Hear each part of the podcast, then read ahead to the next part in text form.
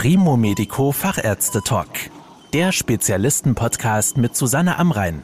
Medizin für die Ohren. In unserer heutigen Folge geht es um das Thema Sehstörungen und die Frage, wie gut man sie überhaupt selbst bemerkt. Viele sind ja in der glücklichen Lage zu sagen, ich brauche keine Brille, ich kann wunderbar sehen, aber manchmal trügt der Schein leider auch.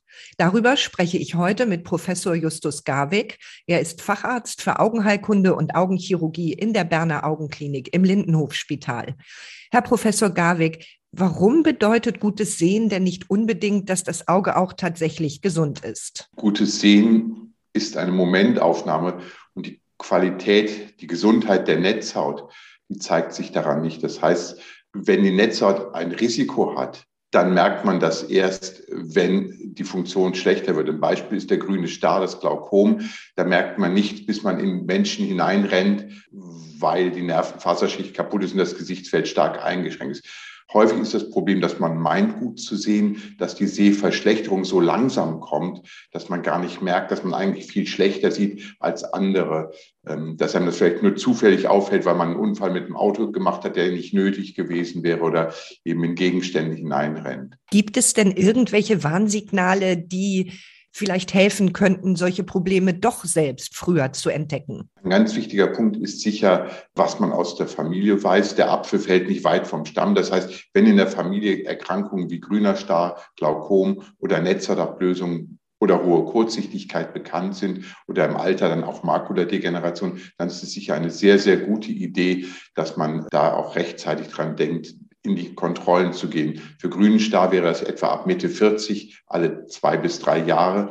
Bei hoher Myopie würde man schon viel früher mit 20 beginnen, die Netzhaut zu kontrollieren und dann je nach Befund alle ein bis drei Jahre das regelmäßig kontrollieren. Viele Optiker und zum Teil auch Apotheken bieten kostenlose Sehtests an. Reicht das aus für eine erste Kontrolle oder sollte man sofort zum Augenarzt gehen? Das reicht aus für die Beurteilung der Sehschärfe, aber nicht für die Gesundheit der Netzhaut. Das heißt, sobald irgendwo ein Problem möglich ist, dann macht es Sinn, zum Augenarzt zu gehen. Ich sage ein Beispiel.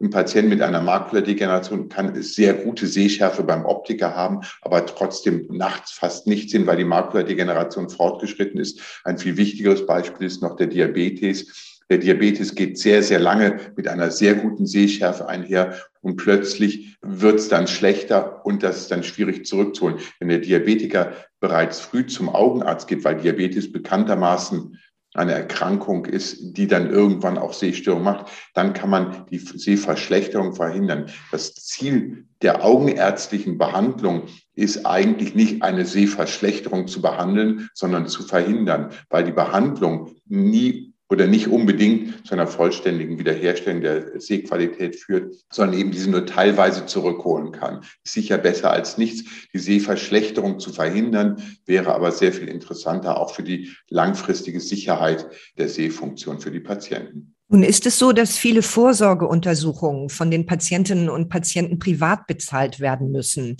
Daher ist es eine wichtige Frage für viele, wie wichtig diese Prävention ist, beziehungsweise welche Untersuchungen so wichtig sind, dass man sie auf gar keinen Fall verpassen sollte. Generell denke ich, wenn jemand gesund ist, in der Familie ist nichts bekannt, kein Diabetes oder sonst eine Systemerkrankung, die auf die Augen schlagen kann, dann reicht es sicher aus, wenn man in der Kindheit nach der U6 oder so dann vielleicht nochmal irgendwann guckt, wenn die Sehfunktion nicht gut ist, ob, ob man eine Brille braucht. Wenn das Thema erledigt ist, dann reicht es sicher aus, wenn man ab Mitte 40 alle paar Jahre geht. Ab Mitte 40 so etwa alle drei Jahre. Einerseits, weil man sowieso dann wegen einer Lesebrille oder Nahkorrektur schauen muss und andererseits, weil dann das Risiko für die Entwicklung von einem grünen Star deutlich ansteigt. Patienten mit Begleiterkrankungen zum Beispiel eben Diabetiker, die sollten spätestens fünf Jahre nach Diagnosestellung bei Altersdiabetes sogar sofort bei Diagnosestellung von einem Augenarzt gesehen werden, um beurteilen zu können, ob bereits Schäden da sind, behandlungsbedürftig sind. Wenn Sehschwächen auftreten, die man bemerkt, also zum Beispiel, ich muss die Zeitung immer weiter weghalten oder näher ran oder ich sehe plötzlich schwarze Pünktchen vor den Augen, sollte man dann sofort zum Arzt gehen oder hat das keine Eile? Sie haben zwei sehr schöne Beispiele gebracht Das eine ist, ich muss die Zeitung immer weiter weghalten. Das ist was, was langsam geht. Und die schwarzen Pünktchen, das ist was, was plötzlich kommt. Ich denke, so rasch wie die Sehstörung kommt oder sich entwickelt, so rasch muss abgeklärt werden. Wenn man schwarze Pünktchen sieht, sollte man sofort zum Augenarzt gehen, weil schwarze Pünktchen sind entweder Entzündung im Auge oder Blutzellen, weil die Netzhaut irgendwo eingerissen ist. Und dann ist es sicher eine sehr, sehr gute Idee, zu gehen, bevor eine Netzhautablösung oder eine schwere Komplikation kommt, weil man das sehr gut behandeln kann, wenn man es rechtzeitig kriegt. Wenn die Sehstörung sehr langsam kommt, wie bei der Alterssichtigkeit das Problem mit dem Lesen, da muss man gelegentlich, aber nicht notfallmäßig gehen. Nicht grauer Star, das merkt man relativ spät. Alterssichtigkeit kommt auch langsam. Wenn man früher geht, erspart man sich Kopfschmerzen und unnötige Ermüdung durch die schlechte Sehfunktion. Das wäre eigentlich das Argument, eher früher zu gehen, aber sicher nicht notfallmäßig. Im Gegensatz zu den schwarzen Pünktchen. Sie haben eben gesagt, wenn das rechtzeitig behandelt wird, kann man das Schlimmste verhindern. Wenn bei einer Vorsorge nun tatsächlich Veränderungen der Netzhaut festgestellt werden, wie können diese denn behandelt werden? Veränderungen der Netzhaut sind insofern das Wichtigste, als Netzhaut wie das Gehirn von Zellen gebildet wird, die sich nicht mehr teilen. Das heißt, ein Schaden, der entsteht, ist permanent.